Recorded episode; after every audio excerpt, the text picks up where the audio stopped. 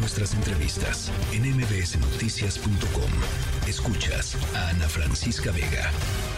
Y en la línea telefónica, Jael Castillo, ella perdió su departamento por el sismo eh, del 2017. Su, su departamento estaba en la colonia Hipódromo Condesa, sigue sin regresar a casa. Gracias por platicar con nosotros, eh, Jael. Una, una, pues una fecha complicada emocionalmente debe ser.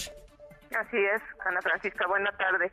Aparte de pues las emociones de recordar, revivir todo este momento, pues el que seguimos después de seis años fuera de casa. ¿Qué pasa, eh, Jael? ¿Qué ha sucedido? Pues mira, en el caso de mi edificio es un proyecto que se le llama redensificación, eh, que va a participar en recursos públicos y recursos privados, porque el gobierno pone ahí una manta fuera de donde está la obra y dice que son con recursos públicos. No, yo sí quiero aclarar a la ciudadanía que solo aproximadamente el 12% es una aportación de la Comisión para la Reconstrucción y lo demás está financiado por un constructor privado que va a agregar eh, dos pisos más al edificio y, se van a construir tres departamentos que serán vendidos. Esto financia la, la, obra, y él recupera también su inversión y obtiene ganancias. Y bueno, la primera piedra se colocó en agosto de 2021 eh, inició la obra hasta febrero del 2022, después en septiembre de 2022 pararon la obra sin mayor explicación y hasta enero, febrero de este año pues empezamos a presionar a la comisión que nos explicara. Lo único que dijo el, el constructor es que ya no tenía dinero, que tenía que recortar pues ya todos los acabados del edificio y que él no tenía dinero. A mí me sorprende que la Comisión para la Reconstrucción no investigue a las empresas de la capacidad, que tengan capacidad económica y y técnica para hacer obras. Solvencia, ¿no? La solvencia para, para terminar una obra a la que se comprometen y que está firmado, supongo, un contrato, ¿no? Así es, están con un contrato y bueno, pues ya de ahí empezó el estilo y afloja y apenas hace dos semanas eh, reinició la obra el mismo constructor. Ahora nos dice que hasta el año que entra, aproximadamente hacia agosto del 2024, nos entregará la obra. Pero, a ver, eh, ¿por qué empezó, por qué tardó tres años, no, desde 2017?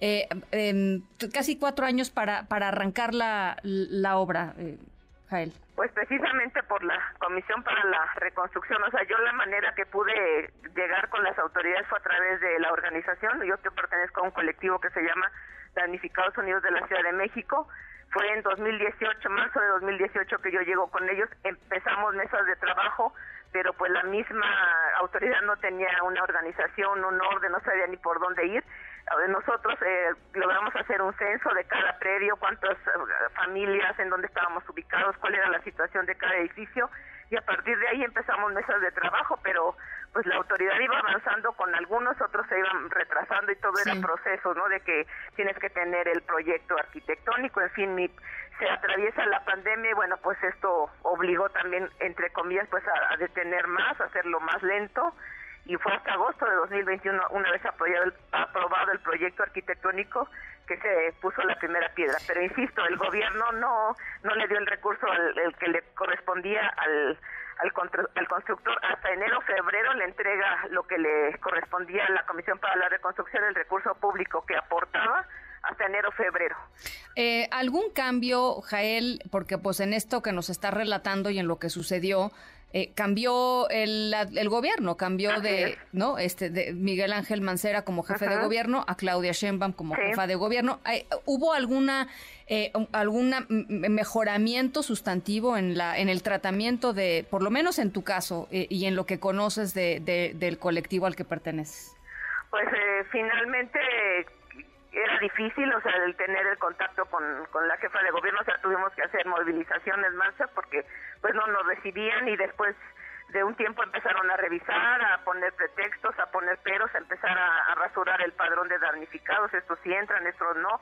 O sea, no fue un gran avance, o sea, el cambio, o sea, ellos fueron poniendo trabas. Eh, en mi caso, por ejemplo, el edificio se podía eh, rehabilitar, pero bueno, pues era muy atractiva la zona, mis propios vecinos pues sí querían mejor que se reconstruyera, eh, porque pues ellos no vivían ahí, ellos rentaban en los departamentos, entonces pues el, el gobierno hacia donde nos empujó más fue hacia la reconstrucción, pero con redensificación.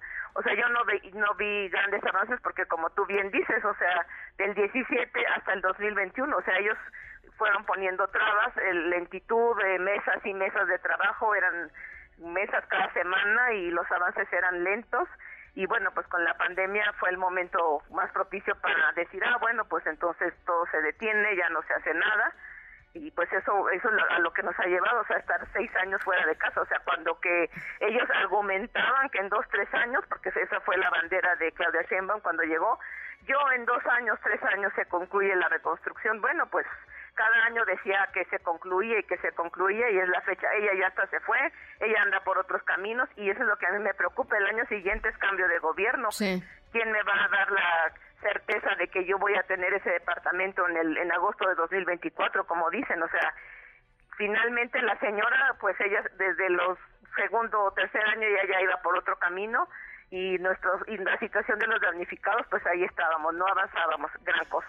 Eh, cómo ha sido vivir eh, esto seis años eh, Jael o sea por supuesto pues que afortunada estamos estás viva estamos vivos no digamos más allá de todo eso que ya lo sabemos eh, ¿Cómo ha sido para ti esta, esta, debe ser muy desgastante, pero eh, pues esta, esta lucha por recuperar tu casa y, y, pues supongo que un golpazo a tu, a tu patrimonio, a tu estabilidad financiera, no lo sé, ¿por qué no nos platicas un poquito? Sí, pues finalmente pues trabajas durante algunos años, varios años para conseguir un patrimonio en mi caso, pues ya tanto mi esposo y yo, mi esposo ya es adulto mayor, yo estoy en vías ya de ser adulto mayor, entonces pues trabajas varios años para conseguir tu patrimonio y consideras que ya tienes la estabilidad que de aquí en adelante, bueno, ya tienes donde vivir y vivir tranquilo los últimos años de tu vida, pero pues el sismo vino a darme un giro de 380 grados y bueno, pues ya a, empezar a ver qué hacíamos, o sea, buscar dónde vivir, a amarrarse el cinturón porque pues las finanzas no alcanzan, o sea, es una situación muy complicada emocionalmente, eh, con la incertidumbre de qué va a pasar con el edificio, o sea, estar pues acercándote a la autoridad, ver las respuestas, estar como tú dices, pues sí, el estar luchando, porque pues si es una lucha, no es estar de que voy y entrego un documento, no, es estar ahí pues eh, pidiendo presionando la, sí, la audiencia de que nos reciban, de que nos atiendan, presionando, exactamente esa es la palabra.